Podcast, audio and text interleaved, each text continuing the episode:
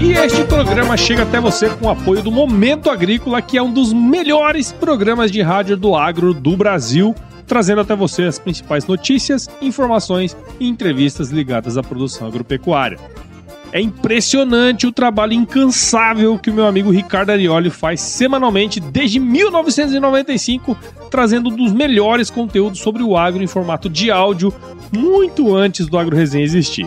Pois é, mas você deve estar se perguntando: por que, que o Ricardo decidiu trazer o Momento Agrícola para o Agro Resenha? E eu te respondo: porque o Momento Agrícola, além de estar presente em uma forte rede de rádios do agro, também chega a você em formato de podcast. Sim, você pode assinar o Momento Agrícola em todos os agregadores de podcast. Faz o seguinte, ó.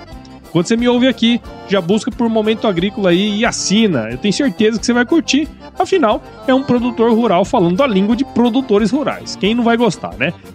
E aí, tá bom ou não tá? É claro que tá bom, porque você só merece o melhor. Então vai lá, busca o Momento Agrícola, assina e ouça o Ricardo Arioli. Tchau, obrigado!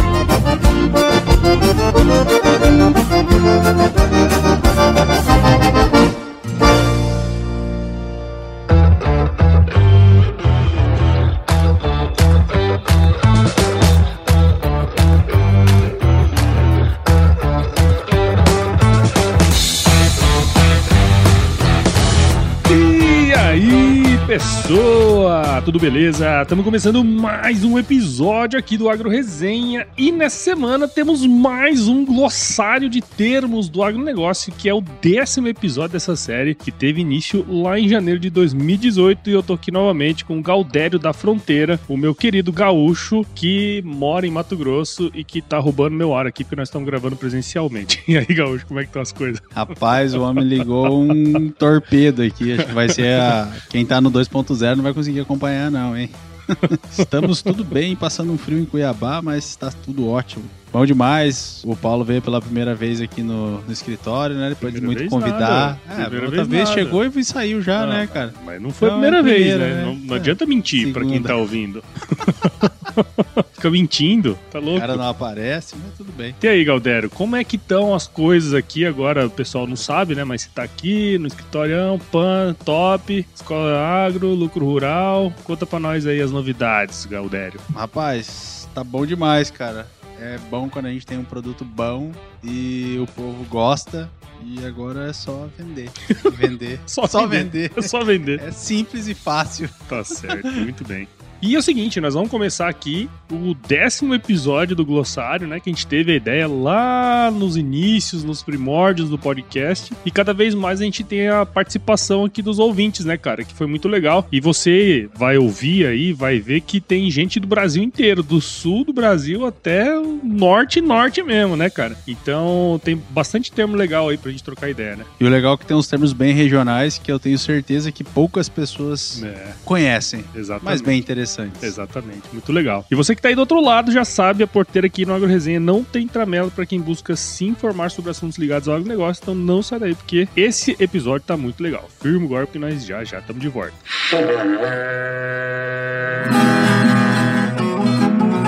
Bom, você já deve ter ouvido a máxima de que é o olho do dono que engorda o boi, certo? Isso é verdade até certo ponto, afinal, só olhar não adianta nada ser uma boa direção. Com base em valores como honestidade, qualidade, inovação nos produtos e excelência no atendimento, a Nutripura, que há quase 20 anos atua no segmento pecuário, te dá essa direção, oferecendo os melhores produtos e serviços aos pecuaristas, garantindo resultados positivos não só no campo, mas principalmente no bolso. E eu digo isso não é da boca pra fora não, afinal eu trabalhei lá, cara. Eu vi com meus próprios olhos a competência técnica e o cuidado com o negócio do cliente.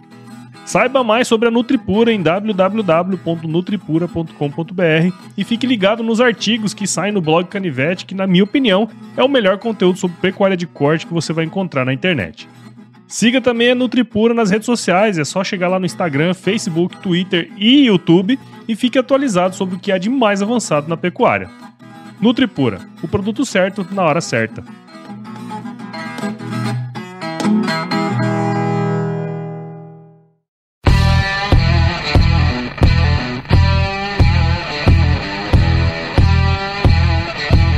Então, Galdério. Bom, você sabe que todo visitante aqui do podcast, ele começa, né? É primeira coisa. Das outras vezes, você quase infartou, né? Começando. Mas agora tá no meio da tarde, não é nem o final do dia, né? Então acho que vai ficar mais tranquilo pra você começar. Vai né? ficar tranquilo, já começa com um, um, um, um termo aqui. Um termo que você não sabe nem é... falar o nome. que não é nem um termo, né? É um, é um nome científico. Mas o primeiro termo, então vamos começar aí, é o Paulo Henrique Sá Fortes, que eu li só Fortes. Só Fortes. Ele é o Paulo Só Fortes. Só Fortes. É, que não é, é fracos. Que não é fraco e que é muito ativo lá na, no grupo no do grupo WhatsApp, positivo. né? Exatamente. De Lavras, Minas Gerais. E na verdade o que ele traz aqui é para falar um pouco sobre a Pseudomonas fluorensis. Falei certo? Não. Não. Pseudomonas fluorensis. fluorensis. Aê, Aê, muito bom. Muito que bom. ela é uma das mais efetivas e antagonistas selecionadas no solo para supressão de doenças. A pseudomonas é, do solo, né, elas produzem um pigmento verde amarelado, que muitas vezes é fluorescente, sendo fácil né, a sua observação em meios de cultura. E além disso, ela produz o 2,4, Paulo? Diacetil fluoroglucinol. Olha, oh o Paulo embaçou. Metabólico sintetizado por algumas colônias e muito importante para o controle biológico. Então aí que vem toda a importância dela, né? É, apresenta propriedade de biocontrole, né? Protegendo as raízes de algumas espécies vegetais contra fungos, é, parasitas como aí o fusário, né? Ou o homiceto, que bem como né, alguns nematóides é, fitopago. Meu Deus do céu, fitófagos. fitófagos. Bem como bem como alguns nematóides fitófagos. E a próxima vez que eu gravar com o Paulo, eu vou pedir para gravar de manhã cedo, porque à tarde. Porra, é cara, mas você não. Vou fazer você lugar. sair do desconforto. não eu. É, mas, assim, no geral, a, a, pseudomonas é muito importante, né, pro controle biológico é, e, e, ajuda muito nos cultivos. Além disso, cara, tem uma propriedade médica também e pode ser produzida é, um antibiótico, né? Que pode ser útil no tratamento de algumas doenças de pele, ouvido e até de olhos também. Então aí é uma bactéria bem interessante e muito importante é, para o solo. Principalmente agora a gente vem vivendo aí um, um momento de controle biológico muito forte, né? Isso aqui não é nada novo, né? Mas acho que hoje a gente tem tem uma, uma visão bem diferente e cada vez vem, vem crescendo aí a, a, o uso né, desse tipo de, de controle para diminuir, primeiro, o custo e também a incidência de químicos, é, mas principalmente, né, cara, que tem muita tecnologia brasileira, né? A gente falou no episódio, há, uns episódios atrás, né, o quanto isso pode transformar aí o agro, né, que depende muito de, de formulados de fora do país. Exatamente, cara. Então, cada vez mais uh, o uso de, de produtos biológicos, né, estão entrando na agricultura e isso tende a ter uma revolução bem grande nesse sentido que você falou, né, cara? Porque de alguma maneira nós vamos substituir esses produtos que nós necessitamos de fora, né? Isso é uma coisa boa para a agricultura de uma maneira geral, né, velho? É muito bacana, cara. Mais uma vez o Brasil se destaca demais, né, cara, em produção de alimento de qualidade é, e com baixo baixo índice aí de, de, vamos dizer assim, de uso de, de químicos, né? Que vem ganhando força todo ano. O segundo termo, que eu achei um termo muito interessante, que o meu amigo Caio Zitelli, lá de Franca, ele mandou pra gente, que é o alqueire de café. Você sabe o que é um alqueire de café, cara? Eu soube o que é um alqueire de café depois de você me explicar duas vezes para eu entender. Então vai com calma aí na hora de explicar. Que eu é, também não conhecia, não. Eu não conhecia, e o meu amigo Caio Zitelli, ele é produtor de café lá em Franca, né? E aí ele, ele é um recém-produtor de café, na verdade. Ano passado foi a primeira vez que eles escolheram o café deles bacana. mesmo, né? E ele falou que é, tinha alguns talhões que compensava colher manualmente, né? E aí o cara chegou lá e falou assim: bom, como que é? A diária mais o alqueire de café, né? E aí ele não entendeu muito bem, né? Mas basicamente, o alqueire de café é uma medida de um saco de café com mais ou menos menos um palmo da boca. E esse saco cheio de café, cereja ou meia seca, ou qualquer um desse tipo que é colhido, né? Ele vai dar mais ou menos uns 60 litros de café. Os 60 litros de café, que é uma unidade de medida nesse saco aí, com menos de uma, um palmo debaixo, né? Da, da, da boca do saco do café, essa é um alqueire de café. E aí, normalmente, é o seguinte: ah, vamos supor que o cara vai cobrar 40 reais a diária. E ali é uma área que o cara vai conseguir colher mais ou menos dois, três alqueires de café. Dependendo da produtividade dele, ele vai receber 40 reais da diária. Se ele colher quatro alqueires, mais 10 reais por alqueire, por exemplo, ele vai receber 80 reais por dia. Então, basicamente, essa é a ideia. E ele estava explicando para mim que ele não, também não sabia o que, que era um alqueire de café. Né? O cara perguntou pra ele assim: ah, quanto que é o seu alqueire de café? Eu falei, ah, mais ou menos uns 2,4 hectares, né? Aí você, porra, mas 10 reais por um alqueire eu tô achando muito barato, né?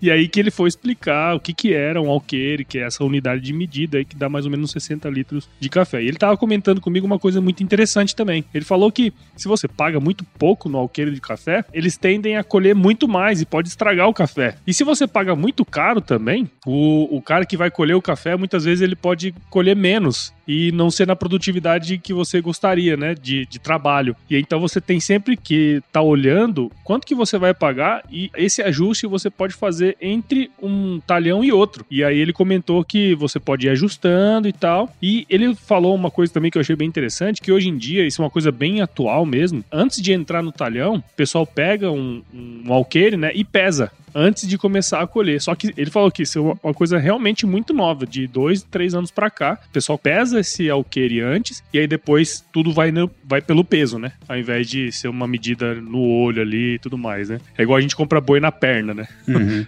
lá no sul, vocês compram tudo pesado, tudo, por tudo no peso, né? Por quilo. Então, essa é uma mudança que tá acontecendo agora, mas esse é o alqueire de café, Galdério da Fronteira. Você imaginava que era isso, cara? Não, de forma alguma. Essas particularidades de cada uma da, das culturas são, são muito bacanas, né? É. E também, provavelmente, de região, né? Isso é. aqui deve ser uma região bem específica lá. Agora, com certeza não deve ser esses valores que tu falou, né? Que 80 conto pro cara colher café. É.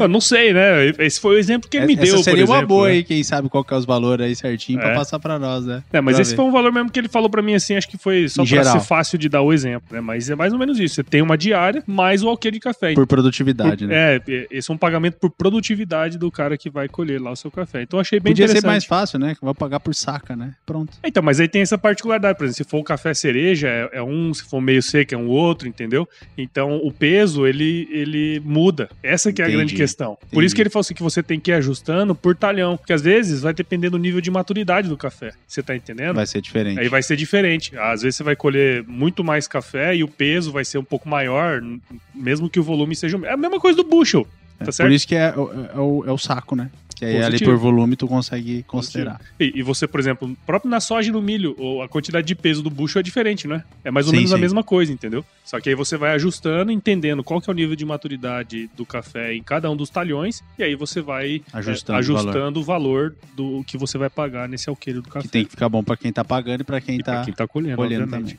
Bacana.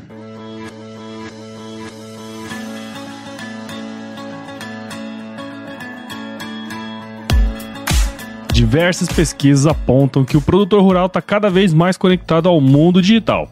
E é nesse contexto que nasceu o Broto, plataforma digital que ajuda o produtor rural a potencializar sua produtividade financeira. No ecossistema Broto você encontra um marketplace completo com acesso a produtos e serviços, além de conteúdos relevantes em diversos formatos, inclusive podcast, que vão apoiar o produtor em seu processo de tomada de decisão. Há décadas como parceiro do produtor, agora a BB Seguros e o Banco do Brasil, através da plataforma Broto, querem descomplicar a agricultura digital e trabalhar para promover a inclusão digital em todos os perfis de produtor. Siga o Broto nas redes sociais, é só buscar por SomosBroto no Instagram, Facebook e YouTube e entre no site www.broto.com.br e saiba como o ecossistema Broto pode te apoiar. Somos Broto, seu jeito digital de fazer agro.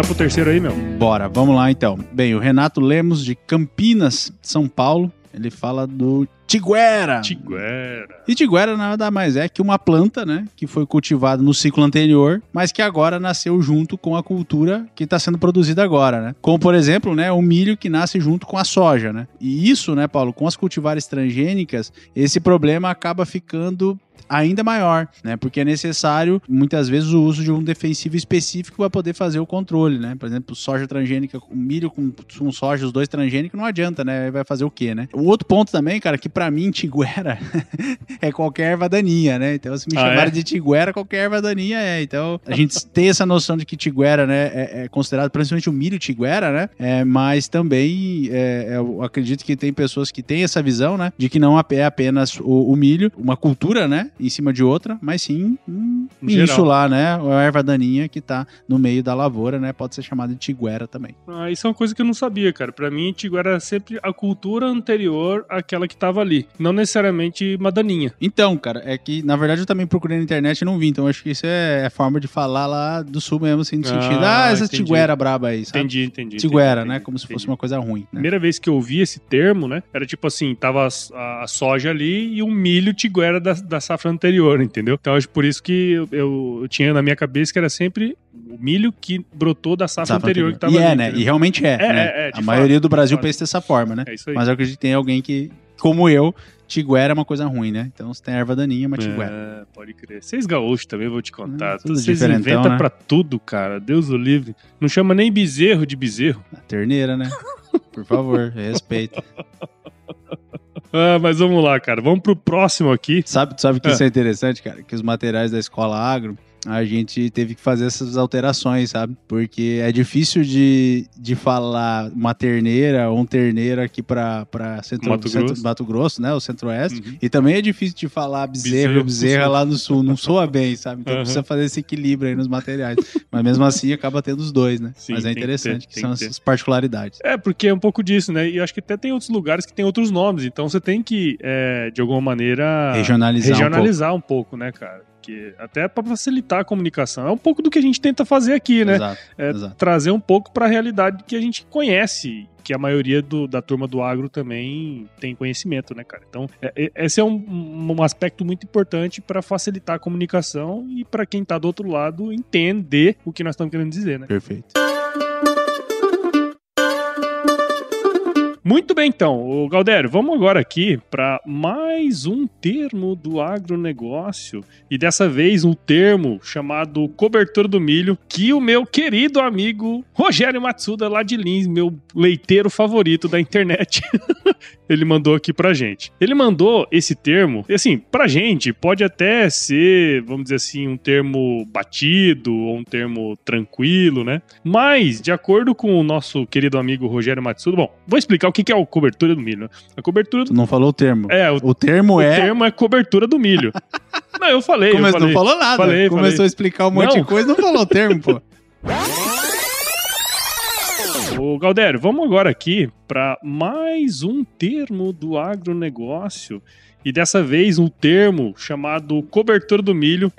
Cobertura do milho.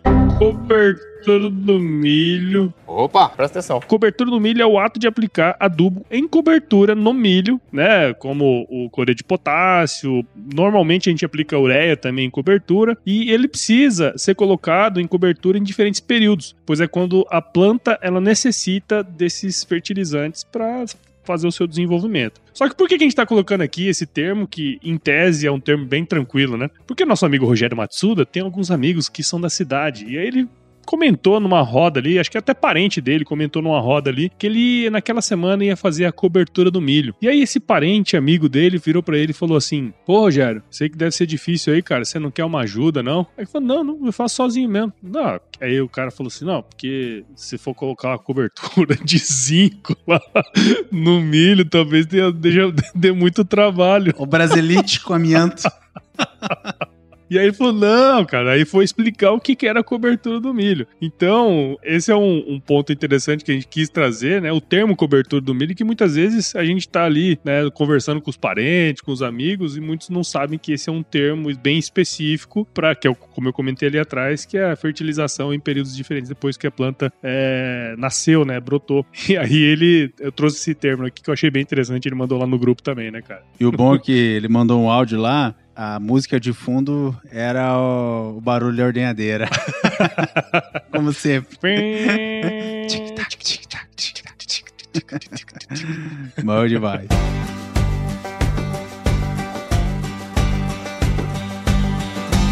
E aí, tá curtindo o bate-papo, cara? Espero que sim. Mas eu tô passando aqui para te dar um recadinho. A missão da Stoller é transformar conhecimento em inovação para a agricultura, gerando valor a todos os envolvidos. Por mais de 50 anos, ela transforma conhecimento em inovação no esforço de impulsionar as culturas a alcançarem seu máximo potencial genético e atingir altas produtividades. E quando se trata de conhecimento, você pode encontrar tudo sobre fisiologia, nutrição e biologia de plantas no podcast Campo On, produzido pela Stoller.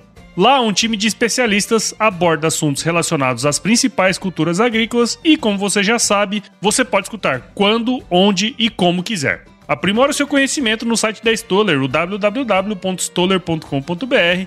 Lá você vai encontrar vários artigos técnicos e o link para assinar o podcast Campo On no Spotify. Lembre-se de seguir a Stoller no LinkedIn, Instagram, Facebook e YouTube. É só procurar por Stoller Brasil. Isso é inovação, isso é Stoller.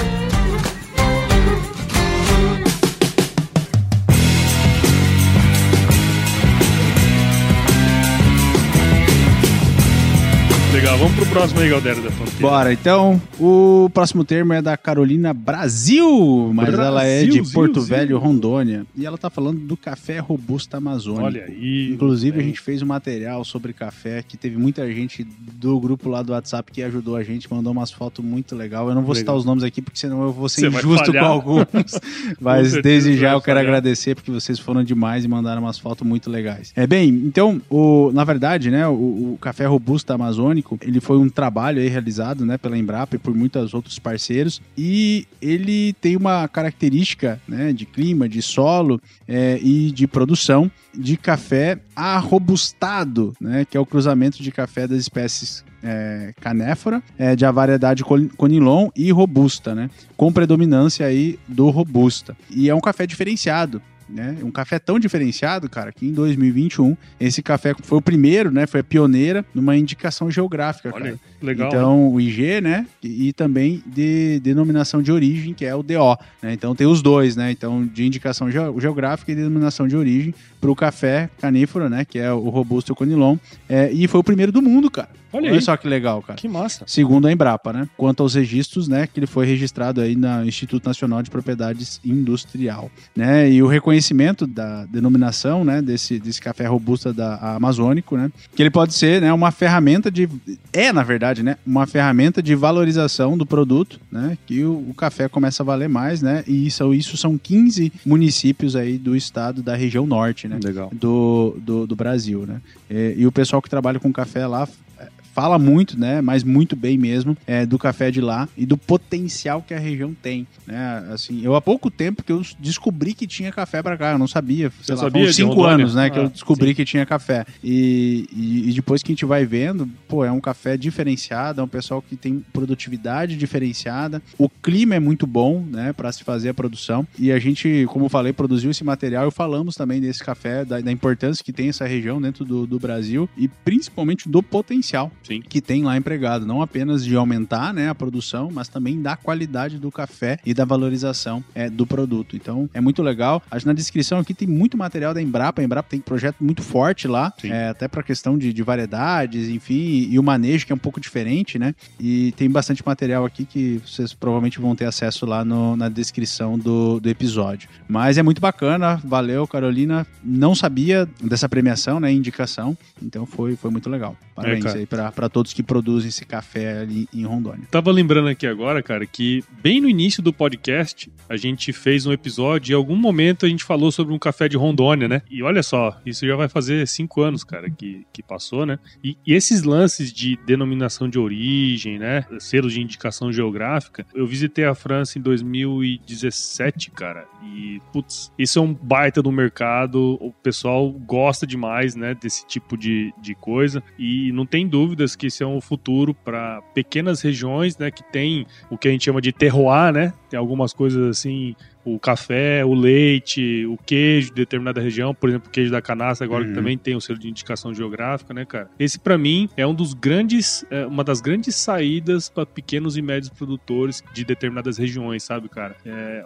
é uma, uma forma bem interessante de valorizar o produto dali, né? Bem, já que você levantou, eu vou cortar, né? Corta aí, meu. Fala-se muito do terroir, inclusive tem as notas do café, que são notas super valorizadas, né? Positivo. E também, cara, isso é a forma de parar de comoditizar algumas coisas, né? E você começar a botar valor agregado em cima do seu produto. Não apenas da utilidade dele, mas do valor agregado a essa utilidade. Ok, café, todo mundo toma café, mas o café de lá tem as suas qualidades e tem um valor a- acima por ser de lá, como é a champanhe, como é tudo que você comentou. E essa é a essência de você parar de ser um tomador de preço e de você ser um formador de preço para o seu produto. É, e aí a lucratividade, a forma de comercializar, a forma de ver a, a produção do café, nesse caso, muda totalmente. Então, realmente, o pessoal tá de parabéns. É uma região diferenciada. São produtos, nem todos os produtos se consegue fazer isso, né? Mas muitos aqui no Brasil poderiam ser feitos e não, e não fazem, né? Sem dúvida. Então, parabéns,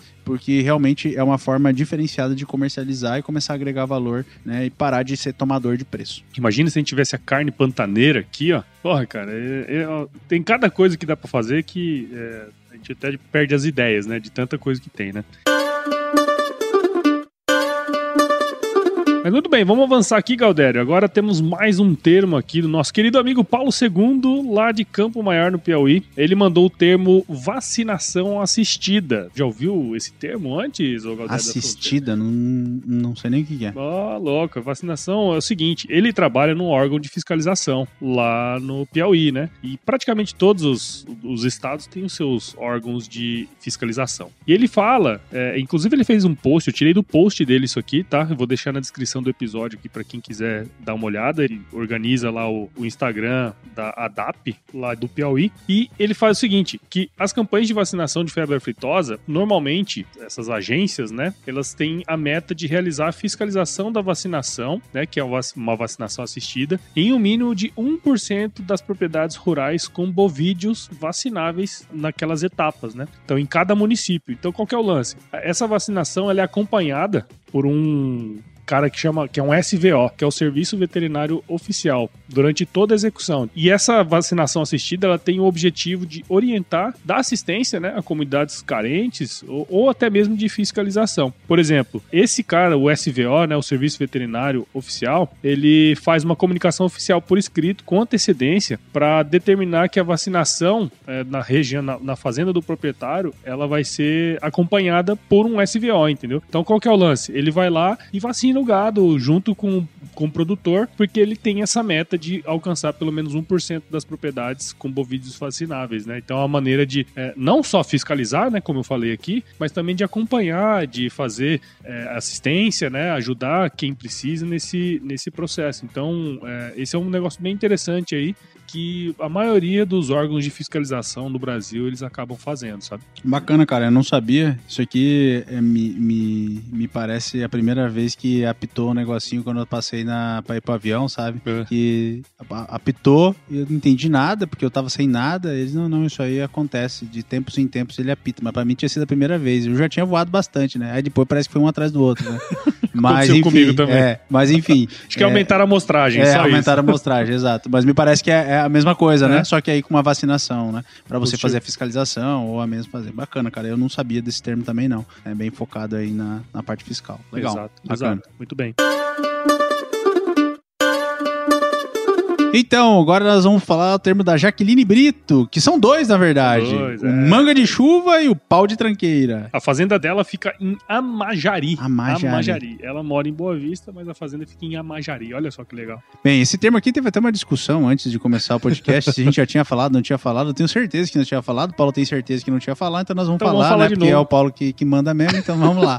E se for repetido, nós fala de Não, novo, fala né? de não tem novo. problema não. Ah, então, na verdade, tem dois termos aqui bacanas. Um é manga de chuva, né? É, por aqui, né, no, no verão, vários, né, de- geralmente no verão, né, tem umas chuvas passageiras, né, e na roça, quando vem uma manga de chuva, né, uma das às vezes ela chove no lugar, na ponta da fazenda, ela chove na sede, não choveu em um lugar, então ela é esparsa, né, na verdade é uma, uma- a, a chuva em manga, né, ela, é difícil até de explicar, né, É, o, termo, o termo Rede Globo de televisão é chuvas esparsas. Tá bom, chuvas esparsas. Mas o meu pai tem uma história muito interessante que diz que tá, não sei se é ele ou alguém, enfim, é um. ah, ah, vamos pensar que o meu pai tava lavrando com os boi, né? E aí com um tá lavrando com, boi- com os boi, né? Fica um boi na verga e outro fora da verga, né? Fala o que é lavrar, fazendo favor. Lavrar é, é virar a terra com, com uma canga de boi, Tá né? vendo, cara? Vocês falam tudo errado, velho. É arar, cara. É- não, Arar, velho. Lavrar. Arar. Lavrar. O negócio chama arado. Por que que é lavrar? Ah, sei lá, é porque eu aprendi assim. Pô, Então, o bagulho chama arado. Aí o cara vai lavrar a terra. Mas, porra, você não vai arar a terra? tá vendo? Vocês são tudo doidos. É, enfim, aí um tava na verga, outro tava na. Não, e o cara falou assim: Pois é, deu uma chuva, moiou o, o boi da verga e não moiou o boi fora da verga. Chamaram ele de mentiroso, mas isso realmente existe, né? Então, a chuva na manga é isso aí, né? Chuva de manga, na verdade, né? É a manga de chuva, não é chuva de manga. Nossa senhora, eu nem vou entrar nesse ponto aí, porque de, dizer, manga de Porque chuva. aqui tem a chuva do caju e tem a chuva da manga, entendeu? A Não. chuva da manga é um período lá que Qual chove período? quando não tem. Normalmente é- acho que é agosto, julho agosto, quando tem uma chuva esparsa assim no meio do nada, é a Pra chuva mim era manga. do caju, mas agora A do caju é em setembro. O outro termo que ela falou aqui é pau de tranqueira, que eu não sabia, eu já fiz muito isso, mas eu não sabia, que é currais, né, mais antigos, que não tinham uma porteira, tinham a tranqueiras, né, que são varões ou, ou uma tábua mesmo, né, que você encaixa de um lado para o outro, impedindo que o animal saia, é, é, saia, de- saia da, da mangueira, né, Ou ou, do, do curral, também, né? é, ou entre do curral. E, e eu muito manobrei isso para tirar ou botar os boi, principalmente quando a gente ia fazer, a banhava, né? Uhum. Banhava o gado com a maquininha nas costinhas, costal, rec, rec, rec. Aí tinha que alguém Pra fechar a mangueira. carrapatos. É, exatamente. Aí eu- mas eu nunca, eu não, tipo assim, eu, eu não consegui nem imaginar o nome disso, porque pra mim era porteira só de um jeito diferente, né? Não sabia que tinha um nome específico, que é pau de tranqueira. É, uns termos bem regionais, né, cara? Isso é uma coisa bem interessante aí. E dessa vez a gente teve gente aí do Brasil inteiro, ó. Boa Vista, cara. Puta merda. Só de saber que tem gente escutando a gente lá em Boa Vista, né, já é um negócio legal pra caralho. pra falar a verdade, né? Massa, muito massa. Muito bem, então. Agora vamos pro último termo, os últimos termos do agronegócio aqui nesse nosso episódio, que é o termo que o Jader Amorim, lá de Wagner da Bahia, ele mandou. Ele mandou dois termos pra gente, o caçoá e o coivara. Você sabe o que que é o caçoá e o coivara? Faço a mínima ideia, nenhum dos dois. Primeiro que eu não sabia nem que existia Wagner na Bahia, não sabia que tinha uma cidade chamada cidade Wagner. chamada Wagner da Bahia. Então, o caçoá, ele contou pra mim que é o seguinte: ele é um utensílio que faz parte da cangalha do jumento. Você viu o jumento, a cangalha? Ele é um Também é cesto. que- cangaia. É cangalha. Aí, ó. Tá vendo, cara? Vocês são o tipo, tá? Vocês são tudo doido. Ele tem um cesto grande e comprido, que é de vime, cipó ou de bambu, né? Que ele não tem tampa e ele coloca as alças pra prender essas cangalhas no transporte do, do- dos animais. Então, tipo assim, ele, nesse, esses cestos grandes, eles transportam produtos, né? Dentro desses, dessa, desses caçoás, que são essas cangalhas, né, cara? É tipo um cesto mesmo que vai do lado É, dos- tá, dos só pra resumir, aqueles dois cestos que Positivo. vai no, no burro um do lado do outro. que Tem que Positivo. equilibrar pro, pro É burrinho ele- andar. como ele é lá do Nordeste, são jumento. São Jumento. tá bom. Mas é muito legal aí que ele mandou. E um outro termo que chama-se coivara. Coivara. Você sabe o que é uma coivara? Também não sei. Coivara é o seguinte: quando você limpa o pasto lá e sobra aquele resto de ramagem que ele mandou pra mim, que são galho, madeira, árvore cortada, folha seca, você enlera tudo isso aí e queima. Esse é um método chamado coivara. Caramba. Verdade, verdade. Essa técnica, eu tava buscando aqui na internet, ela é tradicional e foi muito utilizada em comunidades tradicionais quilombolas, indígenas, caiçaras, ribeirinhas, né? Que normalmente esse tipo de técnica, ele era usado para aquela agricultura itinerante. Quer dizer, o cara chegava numa área, abria, quebrava pau, abria um, um negócio lá, queimava, fazia os plantios e aí no ano seguinte ele ia mudar, né? Então Eles nunca ficavam é, no mesmo lugar muito tempo. Então, esse tipo de técnica, é, o plantio, ele fica por um breve período, depois ele vai para outro lugar, para o solo se restabelecer e tudo mais. Então, esse é o, a técnica da coivara, Galdério da Fronteira. Muito legal. Legal, né? bacana. Muito bem, então, Gaúcho da Fronteira. Chegamos aqui a mais um fim de um episódio do nosso querido glossário de termos do agronegócio. E aí, curtiu, cara? Foi legal? Rapaz do céu, muito legal. Muito bacana. Acho que foi a primeira vez que a gente teve tanto termo diferente É. de tão lugar do mundo assim e foi muito rápido, né? Geralmente é, não é fácil ter todos os termos, mas dessa Não, vez o pessoal vez tava animado rápido. lá no grupo, É. mandou um monte de coisa, né? Veio por fora também. Teve Então, muito, que ficou legal. de fora ainda. Teve É, teve um monte que ficar pra próxima, É, né? Daqui pra 10, próxima. não, daqui 20 episódios 20 a gente vai, vai falar de novo. Isso Bacana. Show de bola. Muito bom. E pra você que ouviu esse episódio até agora, enxergou valor nisso tudo que a gente conversou aqui, eu e esse Galdério da Fronteira, considere compartilhar esse episódio com um amigo que precisa saber o que são esses termos. O Rogério Matsuda falou que ia mandar pro primo dele lá. Então, considere compartilhar com alguém, porque esse podcast ele cresce na medida que você participa junto com a gente aqui. O Agro Resenha está disponível em todos os agregadores de podcast, Apple Podcast, Google, Spotify, Deezer, Castbox, qualquer um desses buscar a gente vai estar lá. Siga as nossas redes sociais no Instagram, especialmente Facebook, LinkedIn, Twitter, entre no nosso grupo do WhatsApp, nosso canal Telegram. Ó, todos esses termos vieram lá do nosso grupo do WhatsApp. Então, cara, não perde não. Entra lá no nosso grupo do WhatsApp. O link tá lá no nosso site, o www.agroresenha.com.br. Faça parte da nossa comunidade agro de sucesso. Aprenda com empresários e profissionais do agro que estão fazendo acontecer em suas áreas de atuação. E escreva para contato@agroresenha.com.br se você quiser mandar uma sugestão de tema, mandar um glossário de termos do agronegócio aí para nós, por que não? A gente adora receber ois também. Então, escreva pra gente para contato@agroresenha.com.br. E nós fazemos parte da Rede Agrocast, a maior, mais bonita e fofinha rede de podcasts do agro do Brasil. Então, se você quiser escutar outros podcasts do agro, entre em redeagrocast.com.br. E aí, Gaúcho, você só tá dando risada aí, né, viado? Vocês não estão sabendo, mas é que ele tá me apressando aqui porque tem uma reunião e falta cinco minutos pra reunião dele e a gente não terminou de gravar ainda. Então, eu vou deixar você chegar atrasado na reunião. Mas é, é motherfucker. salientar que eu preciso vender, né? Preciso sobreviver. e é válido salientar que quem atrasou foi ele, não fui eu, não, hein?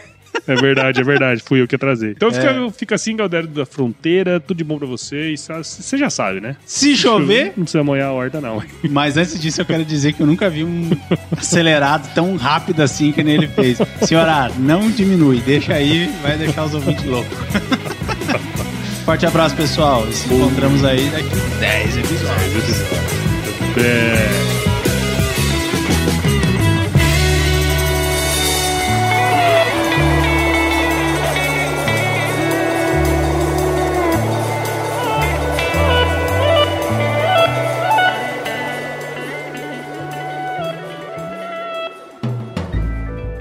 Mais um produto com a edição Senhor A.